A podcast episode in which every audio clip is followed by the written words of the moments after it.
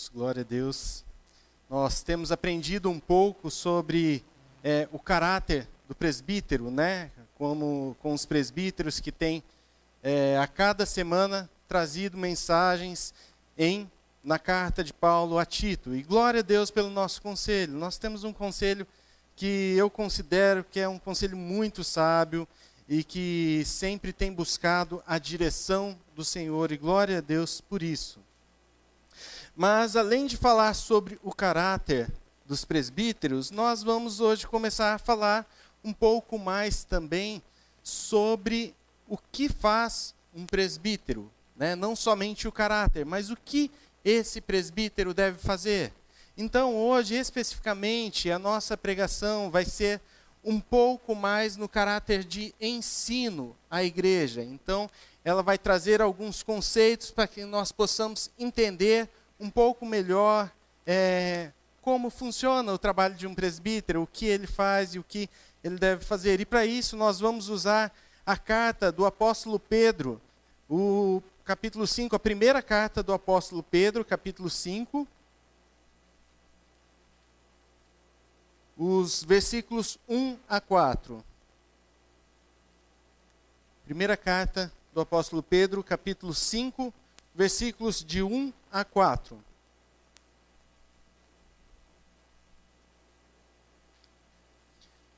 Eu vou ler o texto, peço que os irmãos acompanhem suas Bíblias. Portanto, apelo para os presbíteros que há entre vocês, e o faço na qualidade de presbítero como eles, e testemunha dos sofrimentos de Cristo, como alguém que participará da glória a ser revelada. Pastoreiem o rebanho de Deus que está aos seus cuidados. Olhem por ele, não por obrigação, mas de livre vontade, como Deus quer. Não façam isso por ganância, mas com o desejo de servir. Não hajam como dominadores dos que lhe foram confiados, mas como exemplos para o rebanho. Quando se manifestar o Supremo Pastor, vocês receberão a imperecível coroa da glória. Vamos orar ao Senhor? Senhor nosso Deus, nós te louvamos, ó Pai, pela tua palavra que foi lida e agora será exposta. Nós te pedimos que o Senhor fale aos nossos corações e que o Senhor nos dê entendimento sobre o ofício de presbíteros para que nós possamos ter sabedoria no dia da eleição, para que no dia do voto nós saibamos quem colocar nos cargos. Nós te pedimos isso em nome do Senhor Jesus. Amém.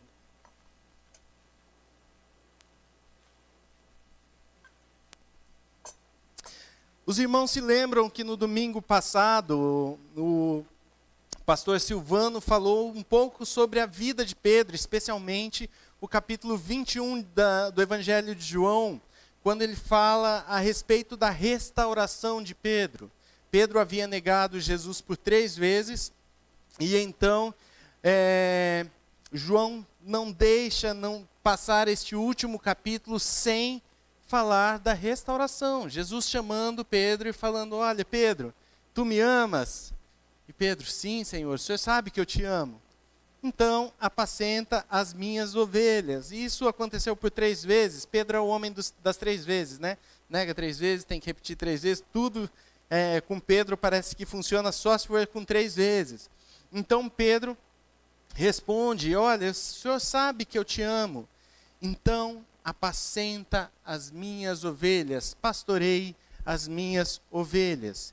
E então o livro de Atos começa, e é uma narração dos doze primeiros capítulos, principalmente sobre a liderança do apóstolo Pedro na igreja primitiva. Né? Os doze primeiros capítulos vão falar de como Pedro está ali junto com os apóstolos, mas principalmente é, trabalhando na liderança e pastoreando a igreja. Até que em Atos 12, Pedro é preso. O apóstolo Pedro é preso, né? Herodes vai lá, decapita Tiago, e em seguida ele vê que o povo gostou disso, então chama o apóstolo Pedro, prende, só que o Senhor o livra miraculosamente. Vai um anjo lá, Pedro pensa que está sonhando, até que uma hora o anjo desaparece, Pedro está solto, então ele vai com a igreja que está orando por ele.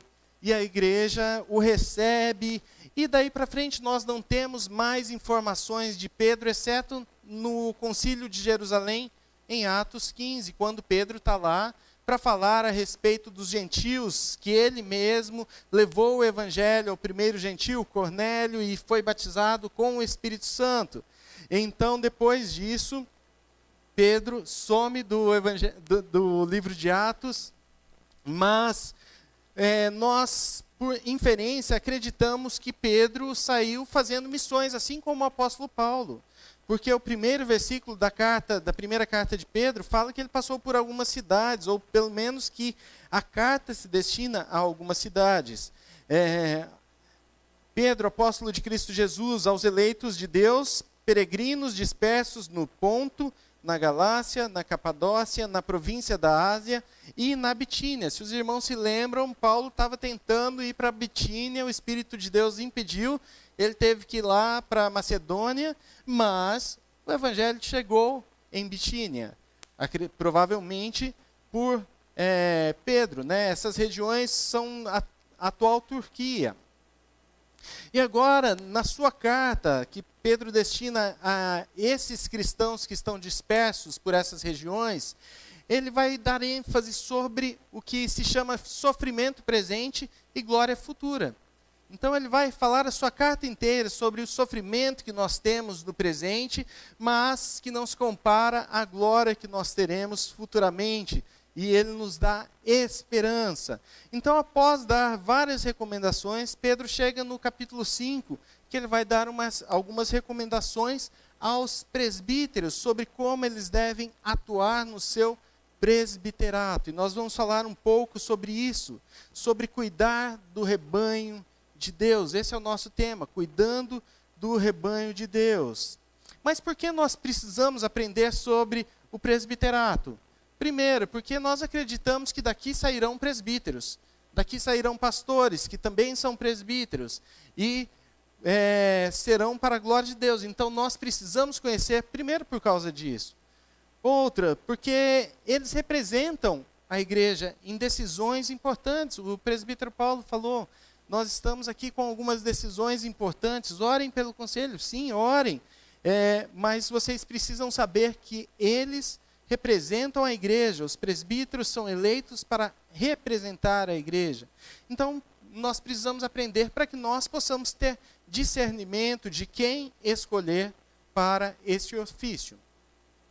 É, no Novo Testamento, não, parece que não há informação sobre o surgimento dos presbíteros. Há uma dúvida aí se Atos 6, que fala sobre o nascimento de diáconos, né? alguns acham que ali são os presbíteros, mas é mais provável que sejam os diáconos mesmo. Quando as viúvas helênicas não recebem cestas básicas, então os diáconos são eleitos para suprir essa dificuldade.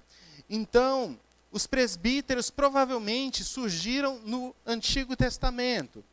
E aí nós vamos primeiro para o sistema patriarcal, em que o patriarca era o presbítero, era o ancião. Né? Presbítero vem da palavra presbiteros no grego, mas no, é, no Antigo Testamento, no hebraico, é zaken, que significa ancião. Então, o ancião, que era o patriarca lá da sua família, ele tomava as decisões, ele dirigia, julgava, ensinava, fazia tudo, né? E se nós nos lembrarmos, né, o patriarca não é um pai com três filhos, assim, né? Não, o patriarca, por exemplo, Jacó, quando sai é, de Canaã para ir para o Egito, ele vai com 70 pessoas que estão sob sua tutela, incluindo servos, né? Então, é, ele era patriarca sobre todos esses 70, era bastante gente. Então, os presbíteros já começam a surgir no sistema patriarcal. Mas depois, é, quando se forma o povo, e o povo está saindo do Egito, caminhando no deserto por 40 anos, chega lá em Números 11, e o povo começa a reclamar com Moisés. Falou, Moisés, é o seguinte, lá no Egito estava bom, lá tinha carne. Aqui só tem maná, tem gosto de mel. Cansei do maná. Né? E eles começaram a reclamar de do maná, então Deus fala para Moisés, ó, vem aqui o seguinte, fala para esse povo aí que eles vão comer carne e o texto, não sou eu que estou falando, vai sair até carne pelo nariz. Eles vão comer muito, vai ter 30 dias de carne para eles. Todos os dias eles vão ter carne. E só que Moisés fala: Deus, tudo bem, eu vou falar, mas está pesado, está cansativo. Esse povo é, é muito reclamão. Então Deus fala com Moisés: reúna 70 autoridades de Israel, que você sabe que são líderes e supervisores entre, os, entre o povo. Leve-os à tenda do encontro para que estejam ali com você. Então, esses 70 homens, em números 11 e 16, eles começam, são os anciãos, os aquém, né? os presbíteros se formando ali. Provavelmente esses 70 homens formaram depois o sinédrio. A gente não sabe exatamente como foi a formação do sinédrio, porque não tem muitas explicações sobre isso. Mas é bem provável que tenha se pegado desses 70 homens e Esdras então formou ali o que se, for, se chamava o sinédrio. Esdras depois do exílio, né? depois que o povo foi para a Babilônia, ficou preso, então ali se formou o sinédrio e daí para frente começa no judaísmo ter os presbíteros. Mas então, a partir do, é, do, da morte e ressurreição de Jesus, que se forma a igreja primitiva, então começa a aparecer ali os discípulos, os presbíteros. E então, em Atos 11, é primeira, pela primeira vez citado os presbíteros na igreja primitiva.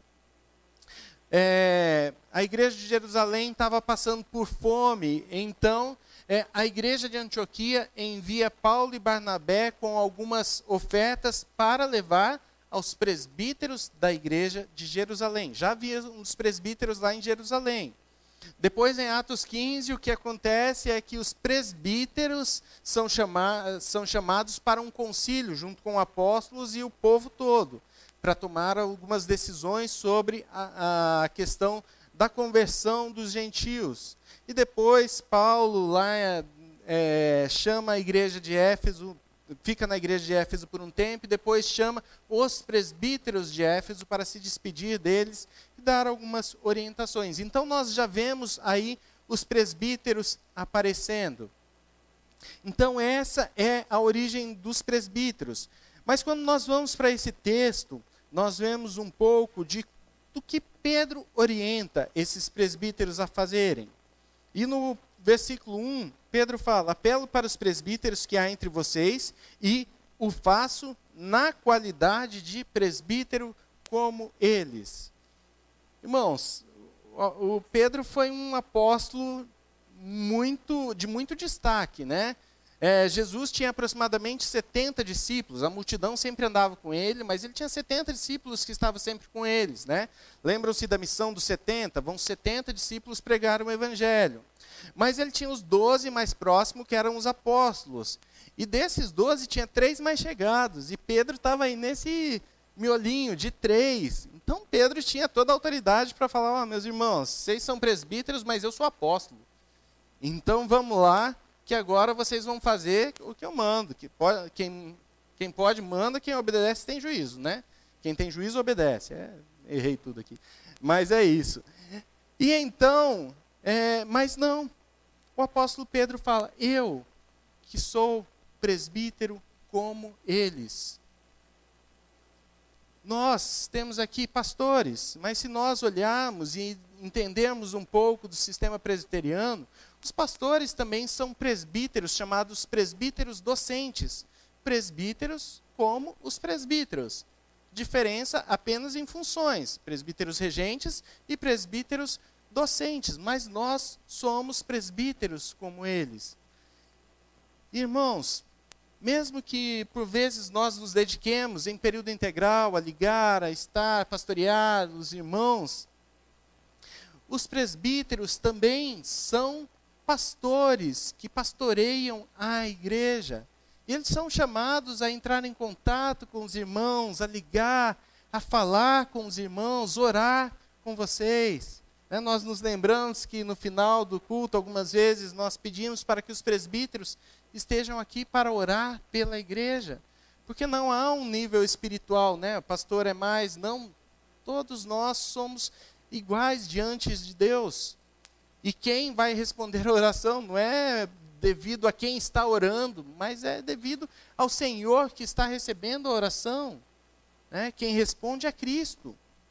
Tanto que em Tiago 5, 14, Tiago fala: há alguém entre vocês doentes? Chamem quem? Os presbíteros da igreja. E este façam oração sobre ele, ungindo com óleo em nome do Senhor. Os presbíteros também são chamados para pastorear a igreja, para orar pelos irmãos. E dessa maneira, é, irmãos, quando um presbítero te ligar, quando um presbítero chamá-lo para um discipulado, para conversar, esteja atento, ouça, receba. Ele é pastor sobre a sua vida também, assim como nós, pastores. Eles estão para pastorear o rebanho de Deus. Só que Pedro vai ainda mais além, né? Ele fala: "Olha, eu sou presbítero, mas tem algo a mais. Eu sou testemunha dos sofrimentos de Cristo." E a palavra testemunha vem de uma palavrinha no grego chamada mártir, mártires, que dá é, nome aos mártires que foram no passado e ainda hoje sofrem e morrem pelo Evangelho. E a palavra testemunha tem três aspectos: a de quem presenciou um fato, né, viu acontecendo, né, Pedro viu o Senhor sendo assunto ao céu, mas também tem aquele que ouviu e passou para frente, né? Eu ouvi alguma coisa e vou passar isso para frente. Eu sou testemunha. Mas também aquele que sofre com os sofrimentos de Cristo. E aí, quando nós vemos a história de Pedro, é, é, muito bonito, né? Pelo menos de ouvir, né? Passar na pele o que ele passou, não sei não. Mas ouvir o que aconteceu. O apóstolo Pedro, junto com os outros apóstolos, em determinado momento, em Atos 5, é, são presos. E então esses apóstolos que estão presos ali são açoitados, são forçados a não falar sobre o nome de Jesus, e eles saem falando: não, não importa me agradar a Deus antes de que vocês. E quando eles saem, em Atos 5,41, eles falam: olha só, nós fomos dignos de sofrer pelo nome né, pelo nome de Cristo, eles falam só pelo nome. Eles foram capazes, foram dignos, achados dignos de sofrerem pelo nome de Jesus Cristo. E a morte de Pedro, né, pela história que é narrada, ele foi crucificado de cabeça para baixo porque ele não era digno de morrer como o seu Senhor Jesus. Então, este homem que sofreu, ele também chama os presbíteros a participarem deste sofrimento, serem participantes dos sofrimentos de Cristo. Mas não só pelos sofrimentos de Cristo, porque o primeiro versículo do capítulo 5 começa com a palavra portanto presbítero Daniel, numa mensagem, falou: olha, se começa com portanto, vai para trás para saber o que está acontecendo. É bem isso. Então, se nós formos para trás, nós vemos que Pedro está falando a uma igreja sofrida, a uma igreja que está chorando, que está sendo perseguida. O versículo 12 do capítulo 4 diz: Amados, não se surpreendam com o fogo que surge entre vocês para os provar, como se algo estranho lhes estivesse acontecendo. Então, é, o que está acontecendo é a igreja sendo perseguida, a igreja sofrendo, a igreja chorando. Então Pedro fala: Olha, meus irmãos presbíteros, participem do sofrimento dessas pessoas.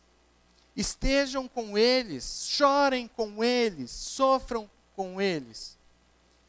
Nós nos lembramos aqui no início do ano, em março, que nós tivemos aí aproximadamente 21 dias em que nós oramos por alguns irmãos e outras pessoas que estavam enfermos, dentre eles o Juliandro e o Neto. E nós nos lembramos por vezes que acabavam as reuniões, o pastor falava, ele ficava 15 minutos lá parado, sem saber o que fazer, só pensando, remoendo tudo aquilo que havia acontecido. Quantas vezes, né, a Ingrid ligava e às vezes chorando, e a gente acabava a ligação, o Silvano, quando o Silvano me ligava, eu falava, meu pai do céu, o que aconteceu? E nós chorávamos, nós por vezes sofríamos junto com eles. Um dia eu e o Silvano falamos, vamos lá na casa do Juliandro. Fomos lá, oramos de longe, né? Porque eles ainda estavam com Covid e oramos por ele, porque nós sofremos juntos com os irmãos. Nós sofremos junto com a igreja, os presbíteros sofrem, choram junto com a igreja, por aqueles que estão sofrendo, irmãos.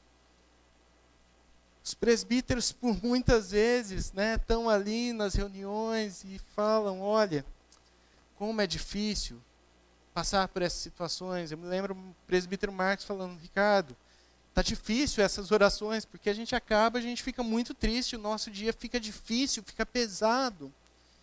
Porque nós choramos juntos com a igreja. Os presbíteros estão chorando junto com a igreja. Os presbíteros sofrem quando precisam disciplinar alguém. Como é difícil. Eu ainda não passei pelo último aspecto da disciplina que nós falamos, né, que é o momento de retirar alguém da comunhão, mas como nós sofremos, isso não é legal, não é, uma, não é mostrar autoridade, os presbíteros fazem de tudo para restaurar, para trazer de volta, como é sofrido disciplinar alguém. Mas esses presbíteros são chamados por Pedro, nós aqui, como os presbíteros, somos chamados por Pedro também a pastorear este rebanho, fazer parte do sofrimento de Cristo, mas agora ele vai falar especificamente para pastorear o rebanho. E dos versículos 2 e 3, Pedro faz uma, um contraponto, né? ele traz primeiro um pecado que é possível que os presbíteros caiam e uma virtude que é para combater esse possível pecado. E então, versículo 2, ele fala o seguinte: Pastoreiem o rebanho de Deus que está aos seus cuidados, olhem por ele não por obrigação, mas de livre vontade. Não por obrigação, esse é o pecado, mas de livre vontade. Essa é a virtude, porque é como Deus quer. Os presbíteros são chamados a pastorearem o rebanho de Deus.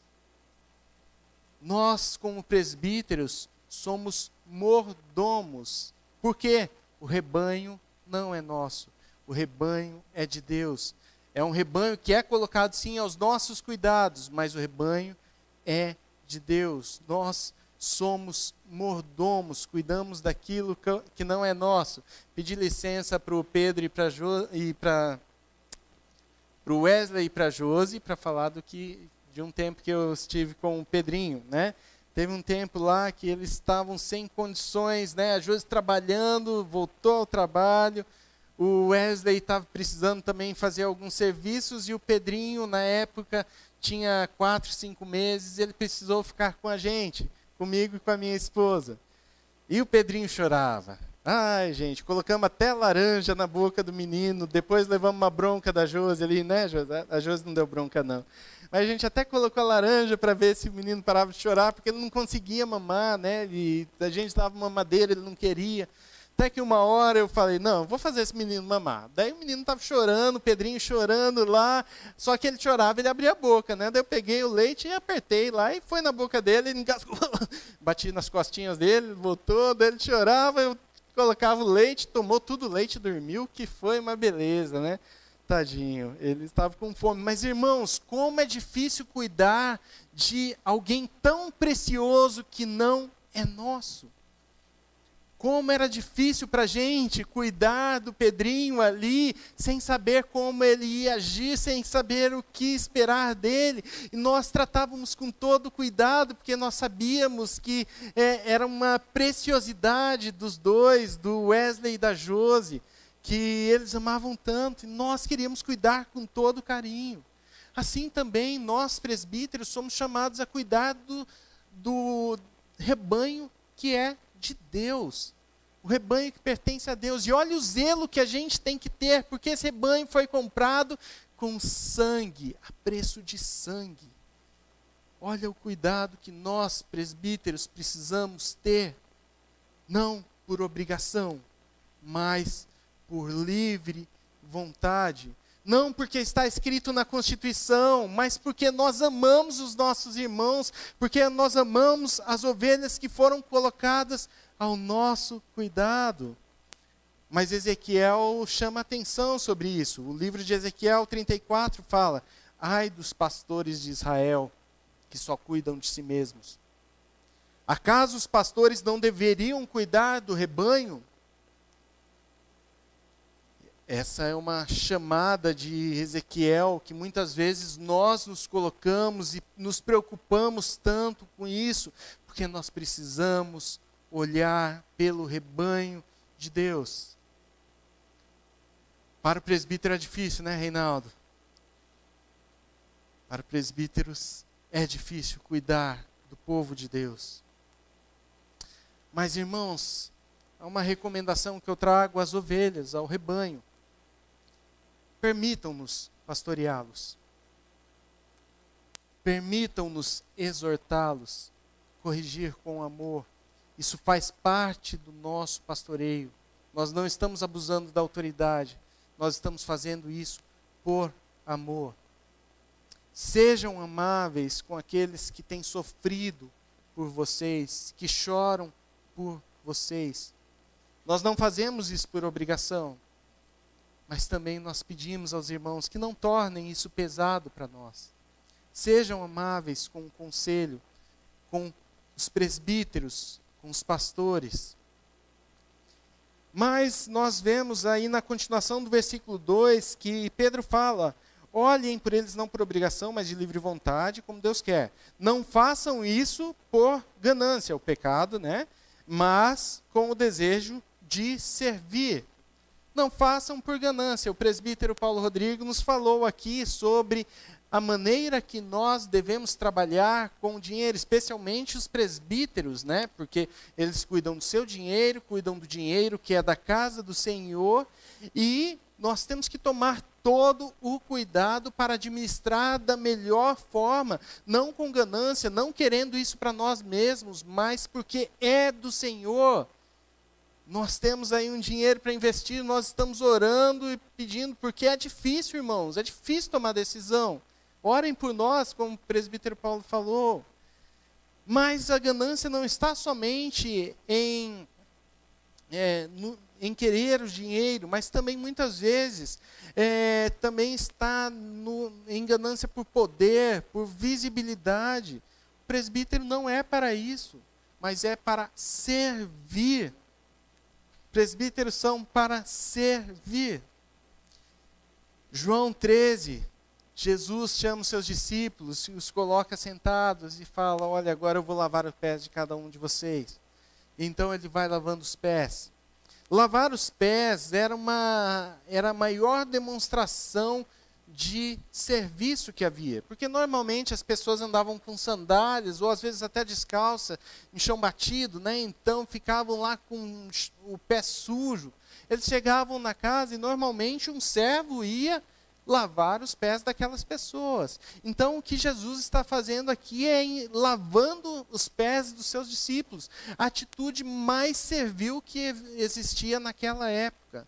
E a hora que Jesus termina, ele fala: vão e façam o mesmo. Os presbíteros também estão para servir a igreja. Quando nós servimos a Santa Ceia, né, os presbíteros servem à igreja. Eles estão mostrando o serviço e, ao mesmo tempo, mostrando que estão à disposição da igreja para servi-los. Quando termina, os irmãos podem ver que normalmente ou eu ou o pastor Noidi servimos os presbíteros, porque nós, como pastores, também estamos para servir aos presbíteros. Os presbíteros estão para servir a igreja. E olha, irmãos, nós temos aqui presbíteros de qualidade, né? Porque uh, se tem que cortar a grama aqui, o presbítero Medeiros está aí junto. Se tem que arrumar a fiação ali, todo enrolar, o presbítero Daniel está ali. Se tem que fazer a mudança, lembra que o pessoal teve que fazer um monte de mudança do quartinho para cá e depois levamos tudo de volta, né? Eu lembro que estava o presbítero Paulo, que só pode ir aos sábados, e o presbítero André, eles também estavam aqui. Eu lembro, e aí o Silvano me lembrou hoje, Tá vendo essa lista aqui, ó, retinha, né? Quem passou aí a fita, né? O presbítero Reinaldo ficou retinho, né? Depois, depois do acerto, né, Reinaldo? Mas glória a Deus, porque eles estavam aqui para servir. Na época, o presbítero Pedro também era presbítero, ele também veio aqui ajudar a pintar. E todos os presbíteros estão servindo, porque é função também dos presbíteros servir a igreja. Mas também quando nós servimos a ceia aos irmãos, nós estamos lembrando os irmãos que, assim como nós os servimos, vocês também devem servir uns aos outros um orar pelo outro, um olhar pelo outro. Tem alguém indo, indo embora sozinho, não deixa pegar Uber não. Vamos lá, peraí, meu irmão. Eu vou lá com você, cancela o Uber, paga a taxa aí que é mais barata do que você pagar o Uber todo. Né? Cancela aí e vamos comigo. Nós estamos à disposição dos irmãos, mas os irmãos também devem servir uns aos outros. Eu já disse ah, alguma vez em uma mensagem aqui que uma das formas que nós mais ganhamos comunhão uns com os outros é quando nós estamos servindo juntos uns com os outros. Né? O Juliandro lá que tem o Mimar, quando eles estão cozinhando lá, é uma farra. Por quê? Porque eles servem juntos, eles se amam, eles formam uma equipe muito coesa ali, porque servem juntos. Isso dá comunhão à igreja. E nós somos chamados a servir. E eu me lembro também do que aconteceu essa semana. O Paris Saint-Germain, um time de futebol, estava jogando contra o Manchester City. E um dos maiores jogadores do mundo aí, né, o Messi, que foi cinco vezes campeão, melhor, considerado melhor jogador do mundo, foi chamado para ficar atrás da barreira deitado, porque se o cara chutasse a bola rasteira, ia bater nas costas dele. E o Messi, todo mundo ficou falando: nossa, isso é uma falta de respeito com aquele que é o melhor do mundo. Mas o Messi foi sem reclamar porque ele estava disposto a servir junto com a equipe. Assim também nós, presbíteros, nós, pastores, presbíteros, docentes, estamos para servir a igreja, trabalhar juntos, mas para que a igreja também aprenda a servir e fazer isso com excelência. E o versículo 3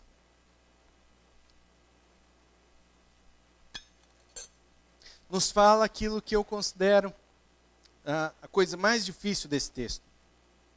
Não hajam como dominadores, esse é o pecado, dos que lhe foram confiados, mas como exemplos para o rebanho. Primeiro, né, não é fun nossa função dominar, nossas decisões no conselho, quando nós nos reunimos, elas devem ser imparciais, não deve ser aquilo que nós gostamos. Muitas vezes nós temos que votar contra aquilo que nós desejamos, porque nós visamos o bem da igreja e nós temos que olhar pelo que a igreja quer, porque nós somos representantes. Nós não impomos as nossas vontades, nós não somos dominadores, mas nós visamos o bem da igreja. E um dos maiores erros e pecados que podemos incorrer é impor o nosso domínio sobre os membros da igreja por causa da nossa função. Não é para isso que Deus nos chamou. Se nós fazemos isso, nós nos tornamos maus mordomos daquilo que o Senhor nos confiou. Deus dá autoridade aos presbíteros, mas não para que seja mas não para que isso se torne uma imposição ou domínio sobre os outros. Não podemos ser dominadores sobre os pensamentos políticos. Né? Cada um vai pensar de uma maneira. Eu evito até mesmo colocar nas redes sociais, né? ultimamente nem na rede social estou mais, mas qualquer informação que demonstre a minha opinião, porque isso pode influenciar algum, é, algum membro da nossa igreja. Nós não podemos fazer isso. Nós não podemos ser dominadores sobre decisões pessoais. Nós podemos aconselhar. Né? Falar, olha, não faça isso. Né? O presbítero Paulo falou, não faça julgo desigual. Nós podemos aconselhar, mas não impor. Nós não devemos ser dominadores nem mesmo quanto à fé das pessoas. 1 Coríntios 1, 24 fala, não que tenhamos domínio sobre sua fé, mas cooperamos com vocês para que tenham alegria pois é pela fé que vocês permanecem firmes. Ou seja, nós cooperamos com a fé, mas nós não temos domínio sobre a fé. Não podemos ter esse domínio, agir como dominadores. Mas eu acho esse versículo mais difícil não pelo fato de não sermos dominadores, mas pelo fato que ele fala que sejamos exemplos. Então, Pedro vai falar: não hajam como dominadores, mas como exemplos para o rebanho. Nós nos lembramos aqui do que o presbítero André falou na semana passada e o presbítero Paulo reforçou. Gente, ser irrepreensível é, é impossível. Irrepreensível é perfeito. Nós não temos como ser totalmente, 100% irrepreensíveis. Mas nós, como liderança, devemos buscar ser irrepreensíveis. A igreja toda deve, mas nós, como exemplos, devemos buscar isso. Né? E Paulo fala para a igreja: sejam imi meus imitadores como eu sou de Cristo. Irmãos, o mais difícil de ser exemplo não é porque simplesmente nós temos que ser vistos pela igreja na, naquilo que nós fazemos, mas porque o presbítero é chamado a ser uma tipologia de Cristo.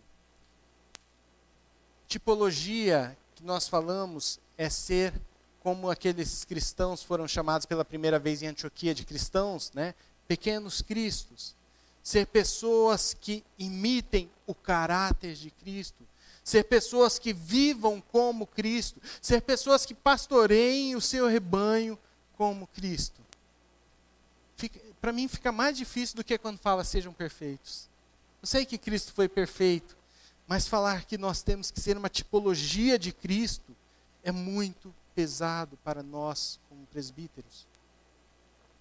Mas nós precisamos nos lembrar: Cristo nos amou quando nós éramos pecadores. Nós precisamos amar os irmãos, mesmo sendo pecadores, mesmo sendo difíceis muitas vezes. Cristo foi o servo sofredor. Nós, como presbíteros, devemos também ser servos sofredores, dispostos a sofrer. Marcos 10, 45 fala que Jesus foi servo até mesmo mostrando a sua morte. Até mesmo a partir da sua morte, ele foi servo. Cristo foi obediente até a morte. Nós devemos ser obedientes como presbíteros, até mesmo a morte, se for necessário. Cristo é o modelo que deve ser refletido através de presbíteros, para que a igreja também seja uma igreja santa, uma igreja que viva de acordo com a vontade de Deus. Está pesado, né, para os presbíteros. Mas, irmãos, glória a Deus que Pedro não para no 3 e ele continua com o 4.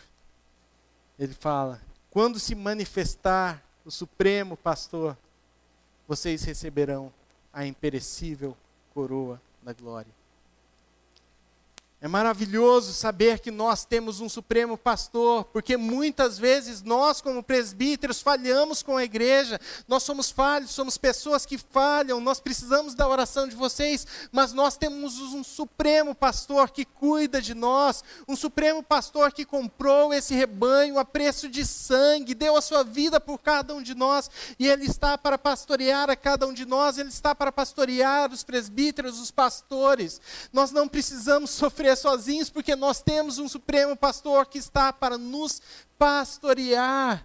Quando nós pensamos em desistir, esse Supremo Pastor vem para nos pastorear e nos insistir e falar: olha, vocês vão receber um dia a imperecível coroa da glória, aguenta mais um pouquinho, vai mais um pouco, vai para frente.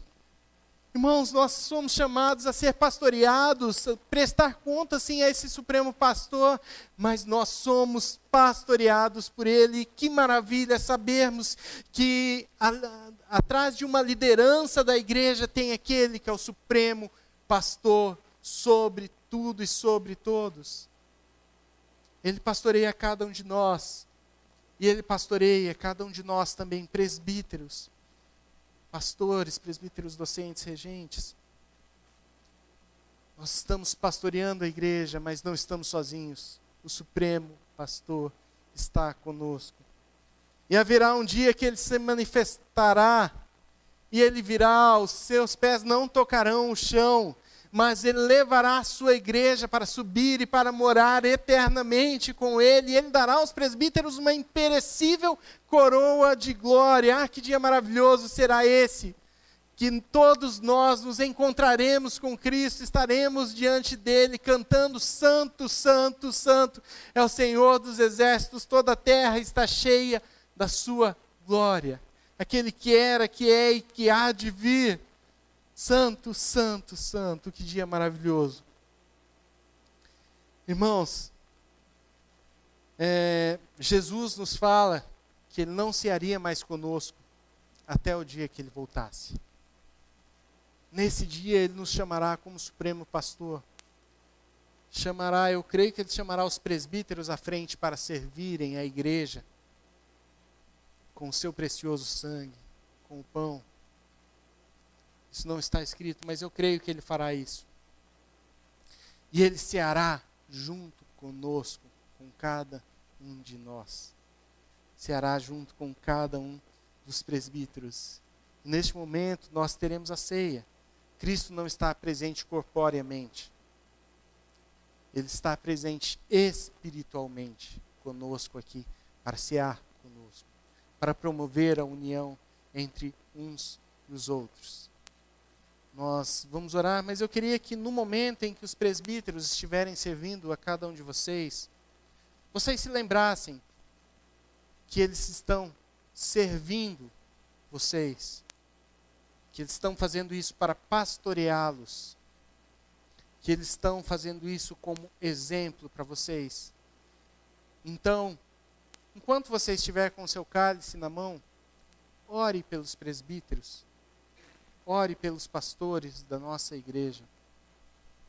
Tomem o cálice e olhem um para os outros. Olha, eles vieram me servir, ó, mas eu estou aqui para servir.